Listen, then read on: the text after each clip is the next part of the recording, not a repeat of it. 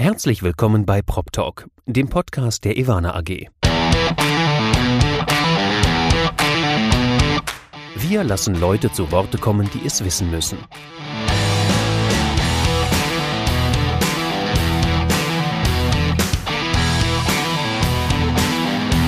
Aus der Branche für die Branche. Mit Ihrem Moderator Andy Dietrich. Herzlich willkommen zu Prop Talk, dem Podcast der Ivana AG. Corona hat die Welt nach wie vor fest im Griff, deswegen sitze ich wie gewohnt vor meinem Rechner und vor mir sitzt ein strahlender Dr. Titus Maximilian Albrecht. Ich habe deinen zweiten Vornamen gelernt. Titus, schön, dass du da bist. Danke, Andy. Schön mit dir zu sprechen. Ich muss mal auf meine Uhr schauen. Wir haben heute den 6. Mai. Das ist kleiner Funfact, auch der Geburtstag meiner Mutter. Aber in erster Linie ist das der Mittwoch, an dem die Bundesregierung und die Länder darüber diskutieren, welche weiteren Lockerungen es gibt. Für uns bedeutet das aber nach wie vor, dass wir noch nicht physisch aufzeichnen können. Deswegen muss heute die Videokonferenz herhalten. Titus, ich habe dich kurz ähm, schon mal informiert. Am Anfang werde ich dich erstmal vorstellen. Du kannst mir danach sagen, was ich alles falsch gesagt habe. Bin ich gespannt. Du bist äh, in erster Linie Dr. Titus Albrecht. Äh, du bist Betriebswirt, Immobilienökonom und Stiftungsrechtler. Ist das richtig? Ja, Immobilienökonom nicht von der IRAPS, äh, äh, aber ja, ich würde mich so bezeichnen. Ja, sehr gut. Okay. Ähm, du hast angefangen deine berufliche Karriere als Werkstudent bei ECE. Danach wurdest du oder bist du bei Ernst Young eingestiegen als äh, zum Schluss Senior Consultant, wurdest dann Portfolio Manager bei Union Investment und weil dir diese Karriere noch nicht gereicht hat, hast du dir 2017 gedacht, ich werf das alles mal hin, wahrscheinlich auch zum zur Freude meiner Eltern und meiner Frau und äh, starte etwas eigenes. Das heißt, heute Redix Data hieß es damals schon und da bist du der CEO und Founder. Genau, das war alles korrekt wiedergegeben. Ja, ich weiß nicht, wie das bei dir damals war bei der Gründung, aber sowas ist ja schon erklärungsbedürftig. Und als Portfolio Manager bei Union Investment Real Estate ist man, glaube ich, ähm, auf einem ganz guten Weg, auch in der Old Economy relativ weit zu kommen, gerade in deinem jungen Alter noch, oder? Ja, ähm, äh, das stimmt. Klassische Corporate-Karriere, glaube ich, äh, Stichwort. Und hatte ich auch Lust zu. Ähm, Union Investment äh, ist nun auch bekannt, sehr guter Arbeitgeber. Ähm, aber es, äh, da war so ein, so ein kleines Feuer in mir und das ist immer stärker geworden. Ja. deswegen äh, äh, habe ich diese Reise, muss man es schon nennen, ähm, dann einfach ähm, ja, äh, auf mich genommen. Und äh, jetzt, glaube ich, ein bisschen über drei Jahre ähm, ähm, mit Relix Data unterwegs. Äh, auf Relix Data kommen wir gleich nochmal drauf zu sprechen. Ja. Jetzt erstmal die Gretchenfrage. Wie oft hast du es schon bereut? Äh, du hattest eben gesagt, ähm, der Schritt war nicht mehr mit meinen Eltern besprochen. Da wächst ja. man irgendwann rüber hinaus. Ähm, meine Frau hat mich sehr unterstützt, muss ich sagen. Ähm, ähm es ist äh, Selbstständigkeit, ja. Man kann äh, äh, wenig vorher rüber sagen, wenn man es nicht ausprobiert hat. Bereut bisher so nicht wirklich. Natürlich sind die, sind die ähm, Zyklen wesentlich heftiger. Ja? Also man ist mal ganz oben, dann ist man gefühlt ganz unten. Und damit, äh, äh, das ist schwer, darauf kann keine Universität, kein Job einen vorher darauf vorbereiten. Das ist so ein bisschen äh, die Herausforderung, glaube ich, in der Selbstständigkeit. Ähm, bereut noch nicht, aber es ist, es ist äh, eine Herausforderung.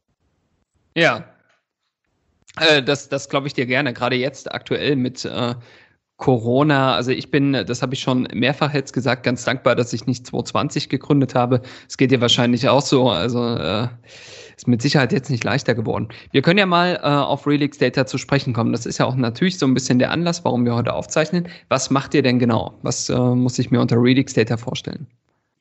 Ja, das würde ich, wir haben ja ein paar Minuten Zeit, äh, deswegen würde ich das gerne in, in, in einem Satz mal zusammenfassen und dann so ein bisschen die Geschichte, warum wir Relix Data gegründet haben. Also wir sind ein Berliner äh, Technologieunternehmen, das sich mit Immobilienanalysen und äh, Marktdaten auseinandersetzt und das ist auch unser Schwerpunkt. Ähm, wie kam es aber ähm, äh, zu dem Punkt? Und das ist wirklich, äh, was ich, äh, was du auch gerade aus meiner Vita wiedergegeben hast, äh, erlebt habe in den Stationen, in denen ich tätig war. Sei es bei EY Real Estate oder dann auch bei Union Investment. Ähm, es ging oft um Transaktionen oder um Bewertung von Immobilien. Und äh, da war die Herausforderung, ähm, wo mich mein Mitgründer gequält hat, äh, äh die ersten zwei Jahre bei EY Real Estate. Immobilienwirtschaft hieß damals eigentlich für mich Excel crunchen. Excel-Mieterlisten auseinanderbauen, ähm, Berechnungen, ähm, ähm, äh, ja, Berechnungen tätigen und dann ein Ergebnis haben. Und wenn man das fertig hatte, dann durfte man noch Research machen. Ja? Dann durfte man sich PDF-Reports angucken, Marktentwicklungen auf den Plattformen, ähm, mit Maklern sprechen, ähm, in den eigenen Daten wühlen, äh, um zu gucken, Mensch, habe ich da nicht vielleicht ein bisschen mehr Marktinsights, äh, weil wir ja doch relativ aktiv damals auch äh, bei den Stationen am Markt ähm, unterwegs waren. Und das war die, die initiale Gründungsidee, dass ich gesagt habe, es kann nicht sein, dass wir in der Immobilienbranche in damals 2016, jetzt äh, 2020 äh, und es hat sich schon ein bisschen was getan, aber eigentlich den ganzen Tag ähm, Excel ähm, crunchen und Mieterlisten auseinanderbauen und dann im zweiten Schritt sehr viel ähm, mit Research zu tun haben.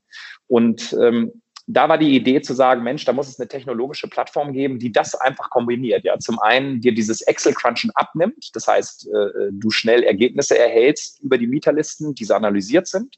Und im zweiten Schritt äh, auch nicht mehr äh, die, die Marktberichte rauszusuchen, die sozioökonomischen Daten rauszusuchen, im Wohninvestment auch rauszusuchen, bin ich im Erhaltungsgebiet, Milieuschutz Berlin, wie sind mhm. hier Mieterhöhungen möglich, sondern das auf einer Plattform haben. Und ähm, das war die Idee.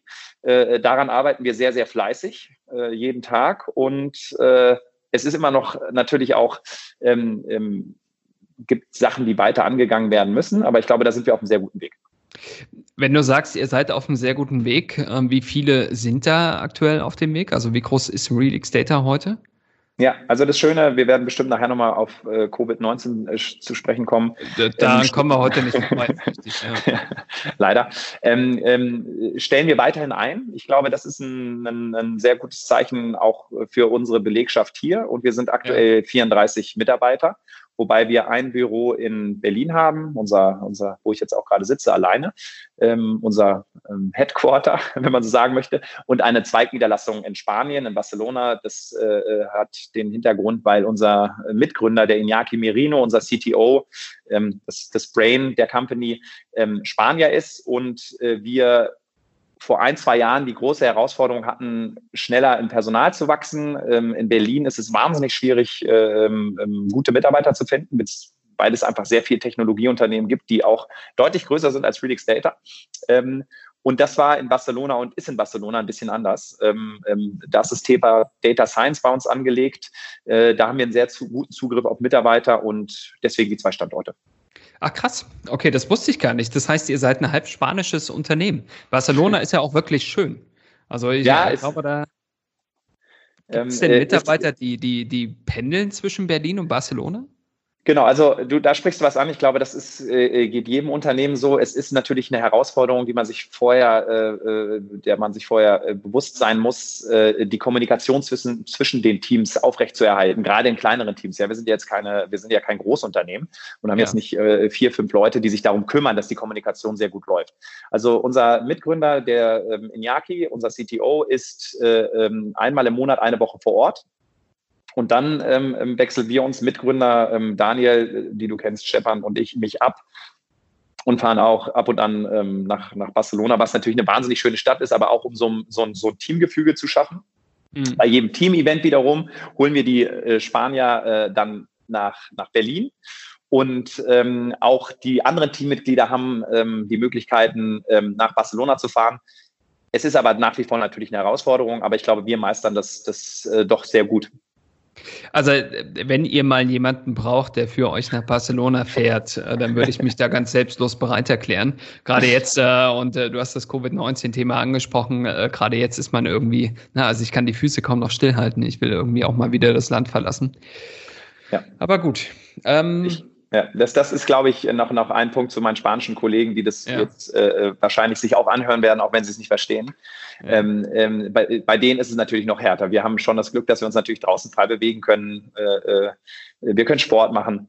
Ähm, das ist bei denen ein bisschen anders und das kriegen wir natürlich mit, weil wir äh, äh über verschiedenste äh, äh, technische Lösungen hier und, und Tools, die wir natürlich zur Kommunikation nutzen, sehr viel im Austausch sind, gerade jetzt auch, um die Kollegen zu unterstützen und da sieht man schon, dass äh, äh, das langsam wirklich aufs Gemüt geht. Äh, Spanien lockert ja auch so langsam. Ich glaube, am Sonntag ging es los. Ähm, das war eine sch schwierige Phase für das Team in Spanien.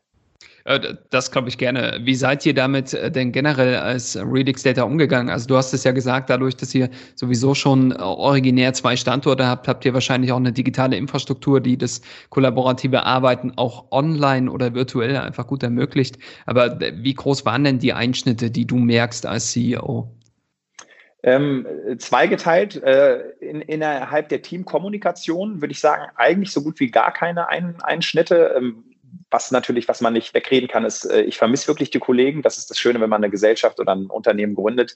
Ähm, ähm, ähm man gewinnt äh, die Leute ähm, ähm, um einen herum, die wirklich vollen Einsatz bringen für das Thema, an, an, an, das man glaubt, wo man ja auch noch nicht weiß, wo es hingeht. So viel Einsatz, dass man die Leute einfach sehr äh, äh, lieb, kann man da sagen, gewinnt. Das heißt, äh, da haben wir eine Einschränkung natürlich, dass dieser persönliche Austausch fehlt. Ähm, ähm, aber von den Arbeitsergebnissen müssen wir sagen, ähm, haben wir, ähm, man, man, arbeitet ja in Technologieunternehmen in sogenannten Sprints, zweiwöchigen Sprints. Und äh, äh, seitdem alle von zu Hause aus arbeiten, äh, hatten wir äh, die Besten in der Firmengeschichte. Insofern, okay. das, hat, das hat sehr gut funktioniert. Ähm, und wir machen auch viel, wir machen Team-Meetings online, wo wir dann Online-Spiele gegeneinander spielen. Das hört sich ein bisschen ähm, ähm, vielleicht ein bisschen lustig an, aber es äh, hilft wirklich der Kommunikation und tut auch dem Team gut und dem, dem Austausch. Es gibt so ein Coffee Body, da wird immer ein anderer äh, äh, dem anderen zugelost, wer einmal in der Woche dann einen digitalen Kaffee miteinander trinkt. Das Ach, sind cool. so kleine Sachen. Okay. Ja, so wie, so, so wie Chatroulette, ja. Ja, genau, nur, exakt. Nur mit genau. weniger Körperteilen, also ein ja. Das stimmt. Und das funktioniert gut. Auf der anderen Seite natürlich jetzt als Gründer, wenn wir jetzt über die Marktseite sprechen, äh, da sind die Einschränkungen in der ersten Zeit immens gewesen. Ja. Ähm, ich ich glaube, das ging uns allen, weil wir natürlich dann von, und du bist auch viel am Reisen, ähm, ich bin viel am Reisen, ähm, ähm da, da gab es sofort den Stopp und natürlich dann auch nicht mehr den persönlichen Austausch mit unseren Kunden, mit potenziellen Kunden. Ähm, und ähm, wir waren natürlich wie so ein Startup auch äh, oder so ein junges Technologieunternehmen ist, in, in den vielen guten, fortgeschrittenen Gesprächen, die wurden dann erstmal ähm, eingefroren, weil jeder erstmal gucken muss, was, was passiert jetzt eigentlich. Und mhm. da auf, auf der Seite haben wir schon äh, äh, eine Verschiebung gemerkt, ja. Also man könnte ja eigentlich sagen, äh, euer Geschäft ist ja die, die Transaktion beziehungsweise Analyse von, von möglichen Ankäufen. Äh, du hast es ja gesagt, äh, alles automatisiert, äh, beziehungsweise Analysen per Knopfdruck das ist ja ein Use Case, der ist jetzt nicht so stark gefragt. Also man geht ja davon aus, dass die meisten Transaktionen jetzt gerade zurückgestellt werden ne, auf eine Zeit, bis auch die, die, ich sag mal, der, der persönliche Anblick oder die persönliche Besichtigung wieder, wieder da ist. Spürt ihr das denn bei euch oder ist nach wie vor die, die Zugriffsrate eurer Kunden äh, hoch? Ähm, das ist genau, was du angesprochen hast, ist ein Use Case äh, mhm. von uns, eine Kundengruppe, genau, dass wir sehr äh, stark in Transaktionen unterstützen. Da sehen wir ähm, ähm, am Anfang, würde ich wirklich sagen, so drei Wochen war Stillstand, als es im März dann äh, äh, zu dem ja, ähm, zum Runterfahren kam. Ähm, dann ging es jetzt aber so in den letzten drei Wochen wieder ganz gut los, die Vorbereitung, würde ich sagen. Ja, und das merken wir, okay. wie intensiv unsere Plattform genutzt wird. Ähm, ähm, da wird sehr viel analysiert, äh, da wird mit den Daten gearbeitet. Wir, was ich anfangs meinte, beschäftigen uns sehr, sehr intensiv mit Marktdaten. Das heißt, da gibt es schon eine hohe Nachfrage, um zu gucken, auch wie entwickelt sich hier ein Trend. Und es ist so eine, so eine, so eine Lauerstellung, ja, dass äh, alle jetzt so wieder die Arbeit aufgenommen habe, haben. Natürlich große Transaktionen, wie du es gerade gesagt hast, nicht äh, äh, bei uns jetzt äh, losgestartet worden sind, sondern man ist, äh, man, man ist im Vorbereitungsmodus zu dann, wann es dann wieder losgehen sollte. Dass man dann eben wirklich mit voller Feuerkraft äh, äh, äh, rausgehen kann. Also könnte man sagen, dass der, die Lockerung des Lockdowns äh, in der Immobilienwirtschaft schon vor ein paar Wochen begonnen hat, äh, während die Gesellschaft noch etwas länger darauf wartet.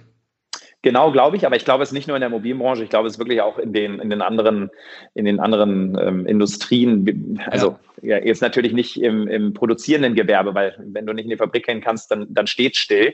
Aber ich glaube, gerade so im Dienstleistungssektor ähm, haben die Unternehmen ähm, alle gut überlegt und auch die traditionellen, muss man wirklich sagen, wie können wir jetzt wieder anfangen zu arbeiten? Ähm, da auch eine Geschichte äh, einer, einer, einer Bank, mit der ich telefoniert habe, die haben innerhalb von zwei, drei Wochen äh, Microsoft Teams eingeführt. Ähm, da war das Kommentar, äh, ähm, dass sowas früher zwei bis drei Jahre gedauert hat, ja, dass man sowas äh, einführt. Äh, und das, das hilft, glaube ich, den Unternehmen, dass sie sich sehr gut äh, jetzt äh, darauf eingestellt haben und gesagt haben, okay, wir müssen ja auch weitermachen. Wir können nicht alle stehen bleiben. Äh, es muss weitergehen. Ich hatte äh, jetzt auch von Sebastian Kurz, den du ja auch gut kennst, ihr wart ja Kollegen, ja. Ähm, äh, den spannenden Spruch gehört, es ist das größte Homeoffice-Experiment äh, der Welt und äh, ohne Vorbereitung wurde es eingeleitet. Das äh, trifft es ganz gut. Also auch das äh, Microsoft Teams äh, ist ja derzeit in aller Munde, genauso wie Zoom und ja, alle. sonst alle Slack, Trello, das floriert gerade. Mhm. Ihr seid im Bereich Smart Data unterwegs. Smart Data ist äh, die nächste Evolutionsstufe von Big Data, könnte man sagen. Dazu ist es natürlich wichtig, die Daten eben zu haben.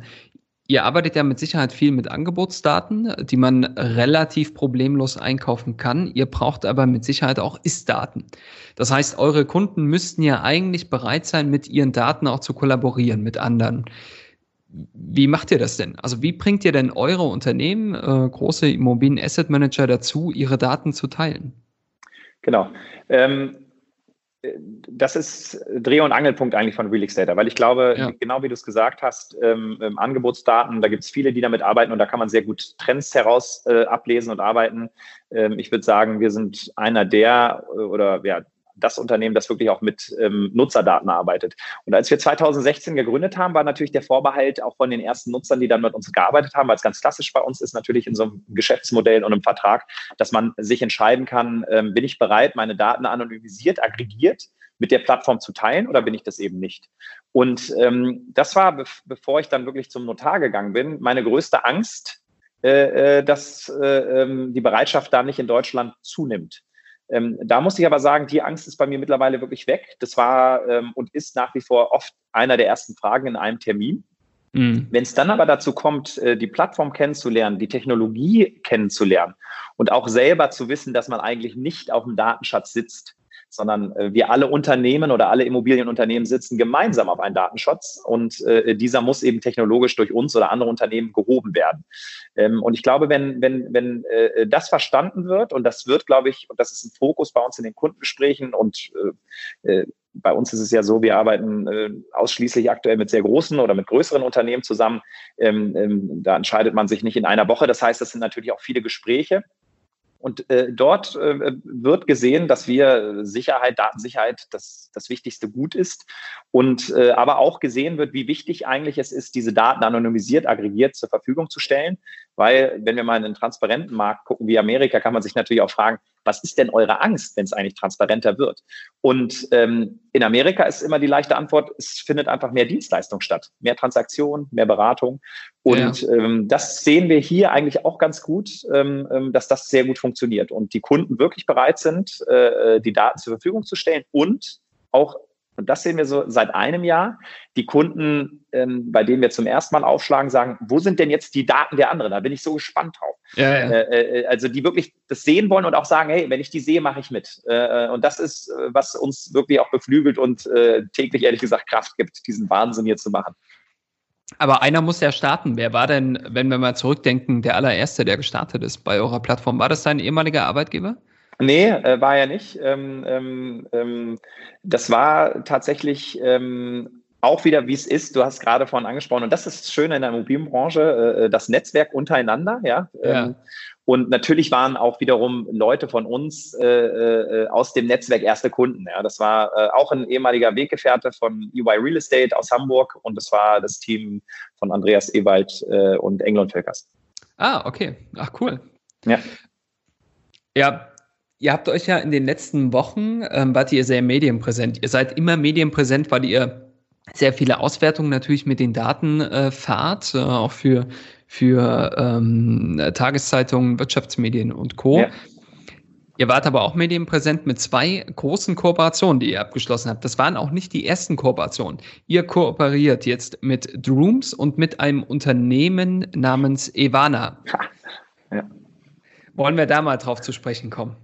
Da können wir äh, äh, sehr gerne drauf zu sprechen kommen. Äh, zum einen vielleicht ein, ein Punkt zu den Kooperationen. Ich glaube, gerade unter uns Technologieunternehmen ist es wahnsinnig wichtig, äh, äh, Partnerschaften einzugehen, weil man eben nicht, das war vielleicht auch so ein bisschen vor der Selbstständigkeit, die Blauäugigkeit äh, zu denken, dass man alles alleine schafft. Ähm, obwohl das habe ich vorher auch nicht gedacht, weil ich nie so ein Typ war, sondern immer gemeinsam und äh, das ist äh, Ivana das, das perfekte Beispiel. Ähm, Ivana hat einfach eine sehr weit entwickelte Technologien, ähm, auch sich mit anderen Dokumententypen auseinanderzusetzen als wir. Wir konzentrieren uns auf die Mieterliste und Ivana kann eben auf unheimlich viele unterschiedliche Dokumententypen zugreifen und ist natürlich auch, äh, äh, wenn man sich da mal die Mitarbeiteranzahlen anguckt und auch die Investoren dahinter, schon ein, ein Stück weiter als wir. Ähm, das heißt, äh, wir nehmen Ivana und Ivana nimmt uns natürlich einmal zu, zu einem größeren Service anbieten zu können. Ja, das hilft uns gerade, die Kooperation hast du angesprochen mit Ivana, im PDF und Exposé auslesen weil oft kommen wir zu den Kunden und da wird immer gefragt, ja, das ist schön mit den Mieterlisten und das, dann, dann helft ihr uns schon wahnsinnig, aber wir würden auch wahnsinnig gerne noch die Exposés digitalisieren und diese als Marktdaten verwenden. Mhm. Ähm, und da hilft uns eben Ivana mit ihrer Technologie.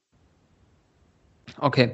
Ähm, dieses Denken, das du hattest, äh, das hat ja bei weitem nicht jeder in der Branche. Also äh, du hast ja gesagt, ja, wir können nicht alles, beziehungsweise wir wollen auch nicht alles können. Aber ja. würde das nicht früher oder später mal zu Problemen führen? Also gerade wenn, wenn jetzt, äh, keine Ahnung, ein Unternehmen ankommt und sagt, das, was ihr als äh, Service bietet, also gerade eins der großen, ne, so, so ein SAP oder äh, sonstiges, äh, eins der großen, äh, plötzlich anfängt, eure Technologie so ein bisschen als Supplement für die eigene Technologie anzubieten. Könnte das eine Disruption sein, auch für Redix Data? Ja, ich glaube, davon äh, sind wir noch ein bisschen entfernt. Natürlich äh, muss man äh, sich immer weiterentwickeln. Äh, äh, schöner Spruch meines Mitgründers äh, Inyaki, der immer sagt, der Erfolg von heute ist die Gefahr morgen. Ja. und so ist es bei den Etablierten und zum Schluss natürlich auch bei den, bei den Startups mit ihrer Technologie. Ich glaube, wir haben ähm, eine Technologie entwickelt, ent entwickelt, die die, die sehr stark ist und die auch äh, zwei Jahre sehr viel, sehr viel Hirnschmalz äh, ähm, benötigt hat und das eben nicht nur technologisch mit Inyaki als CTO, sondern als wichtige andere Stütze natürlich mit meinem Mitgründer Stefan Nusche, den ich bei UI Real Estate kennengelernt habe, der ein so tiefes Know-how aus der Immobilienwirtschaft mitbringt, gerade aus der Analyse, ähm, äh, äh dass dieses, dieses, dieses Paar quasi äh, wahnsinnig schwer ist äh zu schlagen. Äh, und das mhm. ist eine Kernkompetenz, die auch von unseren Kunden wirklich so wahrgenommen wird, dass wir nicht nur Technologie anbieten, sondern dieses bekannte SaaS-Modell, also Software mhm. as a Service. Ähm, und natürlich nicht alles immer automatisch funktioniert, ja, sondern der Mensch nochmal rein muss, nachfragen muss, nachhaken muss, in die Diskussion gehen muss, die Immobilie an sich sehr gut verstehen muss. Ähm, deswegen haben wir auch so ein Immobilienteam hier. Das heißt, ja, du hast recht, ich glaube, wenn man erfolgreich ist, wird man irgendwann immer mal angegriffen und äh, muss gucken, aber man muss sich auch weiterentwickeln. Mhm. Ähm, lass uns mal über die Chancen reden. Jetzt haben wir äh, kurz das Risiko drin gehabt. Ich hatte jetzt mehrfach gelesen, auch in, äh, in großen Zeitungen, in großen Medien, dass äh, die ähm, Corona-Pandemie ja durchaus auch ein Digitalisierungstreiber für die Immobilienwirtschaft sein könnte. Also du hast es ja angesprochen, das kollaborative Arbeiten, das äh, virtuelle Arbeiten, das sehen wir jetzt alle am eigenen Leib, dass das auch funktioniert. Nicht mehr jede Dienstreise ist offensichtlich sinnvoll, auch wenn ich äh, mich freue, wieder mal eine machen zu dürfen. Aber äh, seht ihr das denn auch als Verkaufsargument gerade für Redix Data? Ihr führt ja schon zu Kosten und Zeitersparnis. Ja, ähm, ähm, wir kosten auch was. ja, gut, das, ähm, das, das, überrascht mich nicht. Nein, also wir haben das ganz gut wirklich am Anfang äh, äh gemerkt, äh, äh, durch die äh, Kunden von uns, die auf uns zugekommen sind und gesagt haben, wir müssen jetzt schnell analysieren, wo wir sind, äh, wie der Markt aussieht. Und ich sag mal, vor, vor Covid-19 ging es ja immer darum, und das weißt du selber, das wissen auch die Zuhörer, äh, die Preise ähm, ähm, haben sich ab und zu auch äh, ent, entfernt von den, von den zur Verfügung stehenden Marktdaten. Das heißt, äh, gerade bei auch Investmentsteam, die haben ein, ein, ein, ein, ein, ein eine Summe äh, und eine hohe Summe, äh, die sie im Jahr investieren müssen und sind natürlich auch immer bereit, äh, sich die Immobilie genau anzugucken und ein, bisschen mehr zu zahlen. Das heißt, zum Schluss hat in so einem sehr bullischen Markt äh, die Marktdaten äh, weniger Gewicht genau das ist jetzt eben interessant, was mit äh, Covid passiert und wo wieder die Angebotsdaten sehr, sehr interessant sind. Weil das ist quasi der Erstindikator, den wir haben, wo wir sehen, wie verändern sich jetzt äh, Mietangebote im Logistikbereich, im, im, im, im, im Bürobereich, im Wohnbereich. Mhm. Ich glaube, über Einzelhandel und, und Hotel, Hotel äh, die klar. beiden äh, schlimmen, ähm, wirklich äh, für die Branchen sehr schlimmen ähm, Einschnitte, müssen wir nicht diskutieren, die sind für alle klar. Ähm, aber gerade bei den anderen Sachen, bei den anderen Assetklassen, wo wir ähm, ähm, Daten liefern und wo man jetzt eben auch Trends oder auch Sachen erkennen kann, äh, ist eine Chance. Und das, das erkennen natürlich auch unsere Kunden und sind da natürlich sehr daran interessiert, jetzt äh, ähm, ähm, erste, erste Erkenntnisse natürlich dann schnell aufs eigene Portfolio, auf die eigenen Daten ableiten zu können. Okay, super. Also man, man könnte ja schon sagen, dass genau so eine, so eine ähm, Phase, wie wir sie jetzt haben, eine Phase der Unsicherheit äh, durch eine Datenlage, wie ihr sie bietet, einfach äh, überwunden werden kann. Ne? Also ihr schafft ja so ein Stück weit eben Datensicherheit, Transparenz in einer Zeit, in der Leute sich fragen, welche Auswirkungen hat das denn jetzt konkret? Und der Lockdown, wenn wir uns das jetzt mal vor Augen führen, hält ja erst seit, ich sag mal, sechs Wochen an, vielleicht äh, ja. fünf Wochen, weiß ich gar nicht. Ja. Ähm, und trotzdem sind die Einschnitte, die wir sehen, ja äh, enorm. Du hast ja gerade gesagt, äh, Gastronomie, Hotel, Handel, ja. Da liegt es auf der Hand, aber wie wird sich das auf, äh, auf äh, Büroimmobilien auch langfristig auswirken? Wie ist das denn jetzt zum Beispiel, wenn nicht mehr jeder ins Büro fahren möchte, weil er merkt, im Homeoffice kann ich super arbeiten? Ja, ich meine, das sehen wir, also das Schöne ist, man, äh, wie immer im Leben sollte man zuerst auf sich selbst gucken. Ja. Äh, und äh, das sehen wir auch bei uns im Unternehmen. Ähm, wir haben einen, einen Plan gemacht, weil wir natürlich jetzt nicht mehr mit der Belegschaft, äh, wir sitzen im Coworking, äh, sehr großzügig, würde ich sagen, ähm, aber natürlich nicht mehr mit der Belegschaft im Coworking arbeiten können wie vor ähm, ähm Covid und äh, da Anpassungen nehmen mussten. Und wir haben jetzt einen Plan erstellt, äh, wie unterschiedliche Teams arbeiten können äh, äh, bei uns äh, im Büro. Und man muss sagen, und ich glaube, das geht vielen so, äh, die, die ähm, ich würde nicht sagen Angst, ich würde das, Angst ist immer ein sehr, sehr starkes Wort, ähm, aber die, ähm, der Respekt vielleicht und auch die Befürchtung, ähm, mhm. ähm, und die Ungewissheit äh, treibt die Leute noch nicht zurück ins Büro. Ja, das, äh, wie auch andere Unternehmen werden das, glaube ich, sehr gut sehen können, ähm, ist es den Mitarbeitern freigestellt und am Montag äh, waren ein, zwei Kollegen dann hier, aber auch nicht, auch nicht mehr. Und ich glaube, mhm. das ist auch die Erfahrung, die andere Unternehmen machen würden. Du sprichst es an, öffentlicher Nahverkehr, das sind so die ersten Themen. Was haben wir da gemacht? Wir haben jetzt in Berlin, aber das ist natürlich auch wieder nur in Metropolen äh, äh möglich, allen Mitarbeitern ein, ein, äh, diese Rental Bikes eben zur Verfügung gestellt. Die haben jetzt einen Real Estate Account und können quasi mit dem Fahrrad umsonst zur Arbeit fahren um einfach Optionen und Alternativen aufzuzeigen. Und ich glaube, das ist auch ähm, was wir im Büromarkt sehen werden, du sprachst den Zeitungsartikel von Sebastian Kurz an bei der Immobilienzeitung, den ich auch gelesen habe. Ähm, das Homeoffice steht im Fokus. Ich glaube aber, dass äh, ähm, die Menschen auch gerne zurückkommen ins Büro. Und jetzt, du hast es gesagt, und wir erleben es selber, gibt es neue Pläne für Büros. Äh, äh, man kann nicht äh, in jedem Büro in der gleichen Mannstärke sitzen. Das heißt, wie hier die Veränderung sich äh, äh, ähm, ähm, oder was für eine Veränderung hier eintritt, probieren wir natürlich zu analysieren, äh, kann man aber natürlich noch nicht sagen. Mhm. Ja, es bleibt spannend, aber das äh, bedeutet ja für euch im gleichen Atemzug, dass auch Relix Data einfach relevant bleibt. Ne? Also das ist ja eine erfreuliche Nachricht in einer eher unerfreulichen Zeit, die wir haben. Genau, äh, das ist sehr erfreulich und wir merken auch ähm, ein, ähm, ein steigendes Kundeninteresse. Und ich glaube, ja. das ist, äh, es gibt ja auch andere Unternehmen, äh, Technologieunternehmen, die sich mit, mit Marktdaten auseinandersetzen. Ähm, ich, ich glaube, die, die verspüren alle eine, eine, eine, eine stärkere Nachfrage aktuell. Trotzdem macht es leider keinen Spaß, äh, sich auch über Erfolge so richtig zu freuen, weil die hat man dann menschlich einfach zusammen dann einfach auch genossen. Mhm. Ähm, und das ist jetzt so, okay, schön, wir freuen uns, machen gleich weiter. Und ähm, während wir natürlich sehen, was um uns passiert ähm, und in anderen Branchen passiert, äh, ist es ist, ist eigentlich nach Feiern und sondern man, man macht einfach, man funktioniert einfach. Und das ist ähm, trotz der guten Nachrichten manchmal natürlich ein bisschen schade. Das äh, glaube ich gerne. Titus, ich muss leider ein bisschen auf die Uhr schauen. Äh, ich glaube, wir haben die Zeit schon ein bisschen überschritten. Das liegt aber auch daran, dass ich heute ein bisschen sehr neugierig bin und du einfach auch viel zu erzählen hast. Aber ich habe mir angewöhnt, zum Schluss immer noch ein bisschen sowas auszupacken, was die, die, die meisten Hörer vielleicht noch nicht über dich wissen. Du bist Jetzt bist du ein bisschen aufgeregt, ne, was das sein könnte, was ja, ich jetzt hier ausgepackt es, ja. habe. Ja. Die Stimme. Äh, du bist Vorstandsmitglied der Dr. Walter und Margarete Kajewitz Stiftung in Berlin. Wie kam es denn dazu? Also ich glaube, die, die Stiftung nutzt ihr Stiftungsvermögen äh, für äh, altersgerechtes Wohnen, oder? Wow, da hast du natürlich als, als äh, äh, Journalist deine Arbeit getätigt. ähm, ja, äh, bin ich. Äh, das hat einen familiären Hintergrund. Ähm, ähm, das habe ich mir schon gedacht. Das äh, Leben kann, ähm, hat immer Überraschung und ja. Die einen kommen auf die Welt und denen geht es einfach sehr, sehr gut. Mein Vater hat seine Eltern sehr, sehr früh verloren.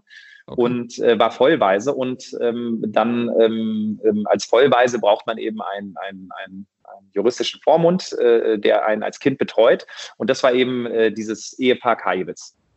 Und das Ehepaar Kajewitz hat äh, nach dem Zweiten Weltkrieg in Hannover den Wohnungsbau ähm, ähm, wieder ähm, aufgebaut und in, in, in Schub gebracht und waren da eben sehr, sehr erfolgreich drin. Und ähm, als das Ehepaar verstarb, äh, beide auch äh, leider recht äh, ähm, zeitgleich, ähm, wurde eine Stiftung gegründet. Das war die Idee meines Vaters, äh, die Dr. Walter und Margarete Kaiwitz Stiftung. Und diese Stiftung hat da ihren Ursprung in Hannover ähm, und äh, ähm, mein Vater hat die Stiftung genutzt, um eben äh, für die Schwachen in dieser Gesellschaft, äh, und das sind dann oft leider auch wirklich die Alten, weil um die Jungen wird sich oft gekümmert, äh, was auch verständlich ist, aber eben gerade ähm, er immer von Alten auch äh, hochgezogen wurde und begleitet wurde, mhm. gesagt hat, mhm. für die Menschen, die einsam sind, da muss es auch was für geben. Und mit dem Stiftungsvermögen wird eben in dem Bereich altersgerechtes Wohnen geforscht. Äh, wir haben in Berlin ähm, sieben Seniorenzentren, die einen Ansatz haben, eben dort altersgerecht durch viel Kultur, durch viel Betreuung ähm, ähm, im Kopf und eben nicht äh, ähm, gesundheitlich das Leben lange ähm, ohne Beschwerden zu ermöglichen und die, die Phase der Krankheit äh, oder auch dann des Ablebens sehr, sehr kurz aufs Ende zu reduzieren. Und das hat sehr gut geklappt und das äh, äh machen wir in Berlin. Titus, äh, du hast gerade in den letzten zwei Minuten äh, nochmal so zusätzlich viele Bonuspunkte bei mir gesammelt äh, durch diesen. Äh, also ich bin tief beeindruckt. Ich berichte meinem Vater, er, er, freut sich. Ja, genau, genau. Kudos an deinen Vater. Ja, mache ich. Und, ähm, vielen Dank für den Podcast, für das Gespräch. Bleib gesund. Danke, Andy. Du auch.